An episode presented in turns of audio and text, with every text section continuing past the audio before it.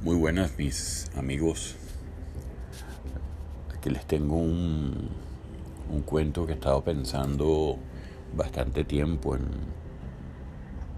en, ver cómo se los, se los contaba, ¿no? un cuento en cómo se los contaba.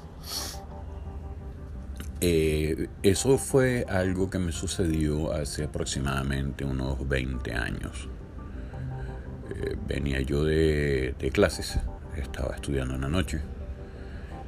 Y salí de clases aproximadamente, terminamos a las 10 y bueno, nos quedamos, eso era, yo estudiaba en Urbina y yo vivo en la otra punta de Caracas, en el paraíso. Entonces sucedió que nos quedamos allí conversando después de salir de clases, un buen grupo y se nos hizo aproximadamente las once y media, por ahí, por ahí estimo, no, tampoco tan tarde, ¿no? ya que era un día de semana normal. Si hubiera sido un viernes, un sábado, bueno, ya de repente hubiéramos inventado, pero no. Agarramos y bueno, nos despedimos y cada quien se fue por su lado. Yo me vine por toda la autopista, hasta acá, hasta el paraíso.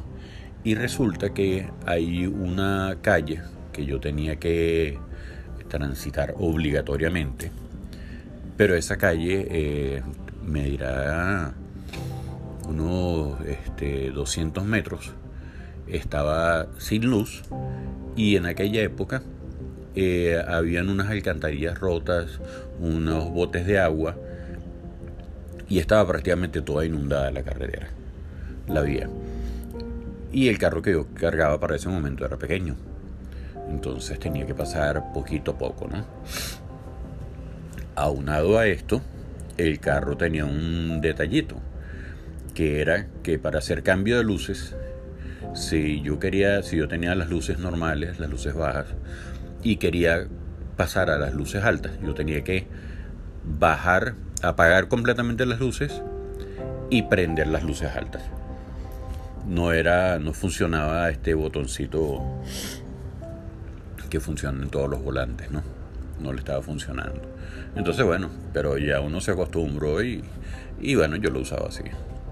Bueno, resulta que esa noche eh, entro en esa calle y precisamente por, por prever, agarré, disminuí la velocidad lo más que podía apagué las luces y puse las luces altas. Cuando prendí las luces altas, observé como a unos que 50 metros de donde yo estaba, una mujer que estaba vestida de blanco y estaba del lado contrario eh, de la acera. En este, en este caso sería del lado del, del copiloto. Ella estaba del lado del copiloto. Y para poder estar del lado del copiloto, en la vía, ¿no? Para poder estar en la vía allí, ella había tenido que, tendría obligatoriamente, que haber cruzado por eh, toda esta zona que estaba húmeda, que estaba llena, llena de agua, que estaba eh, inundada, ¿no? En el momento yo no le presté mucha atención, sino a, lo que me, llamó la atención fue el, el hecho de que cuando yo apagué las luces, no recordaba haber visto a nadie allí. Y cuando puse las luces altas, que tuve que apagar las luces por completo y prenderlas nuevamente, vi a esta mujer allí parada. Recuerdo que mientras me le fui acercando, fue que comencé a tener una sensación de miedo pero una sensación de pánico, más bien diría yo, eh, una sensación bastante, bastante horrible.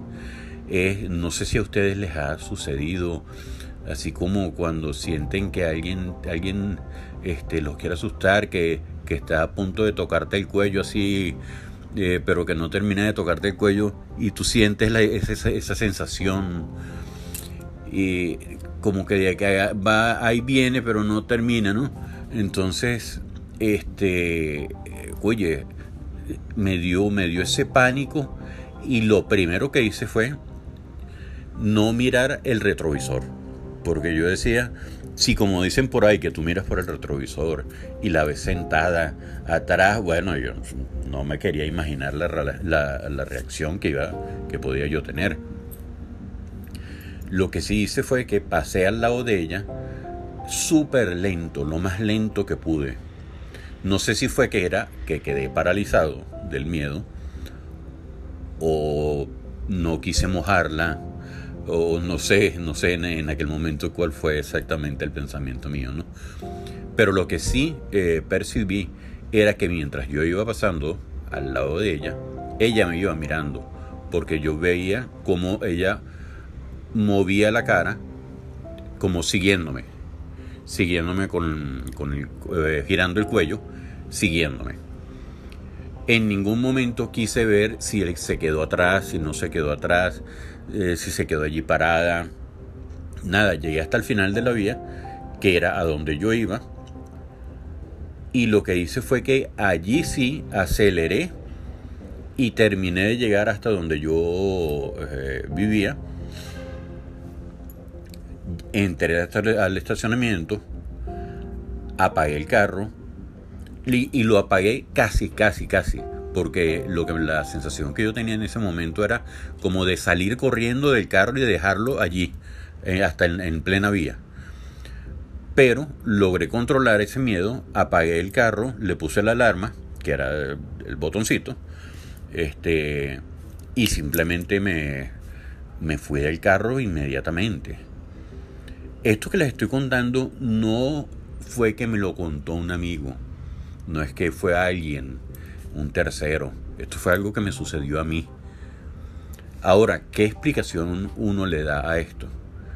Este, oye, a mí me parece que, carece de mucha lógica, ¿no? Que una mujer a las once y media, que yo salí de la urbina, cercano ya, entonces sería a las 12 de la noche, once y cuarenta, no sé, el, tiempo que yo debe haber durado, que a esa hora no había, no había absolutamente nada nada de, vehículos en, toda la autopista. Entonces sería casi las 12 de la noche, lo que le digo.